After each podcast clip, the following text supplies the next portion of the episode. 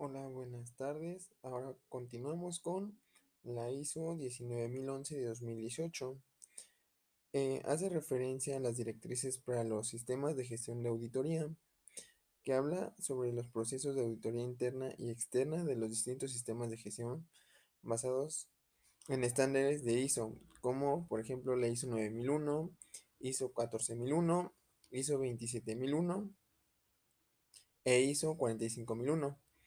Eh, el propósito de esta norma es actualizar el estándar para asegurar que siga orientando de manera efectiva los cambios del mercado, la dirección de evolución de la tecnología y que maneje un enfoque coherente y armonizado para auditar sistemas de gestión de procesos. Eh, incluye los principios de auditoría, eh, la gestión de un programa de auditorías y conducción de auditorías del sistema de gestión, así como la orientación sobre la evaluación de las competencias de los empleados involucrados en el proceso de auditoría.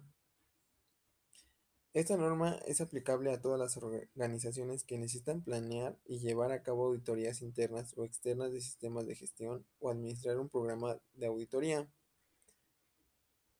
Eh, los cambios de la, de la norma ISO 19011-2018 es que la audición de un nuevo principio de auditoría que es el enfoque basado en el riesgo que son los consejos sobre riesgos de auditoría y oportunidades e información sobre la forma de explicarlo.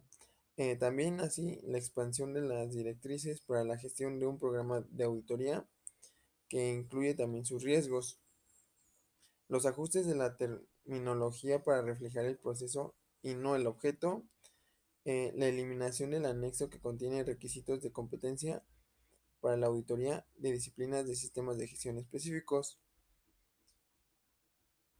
y sobre la expansión de las directrices para la conducción de una auditoría, en particular en la sección de planificación.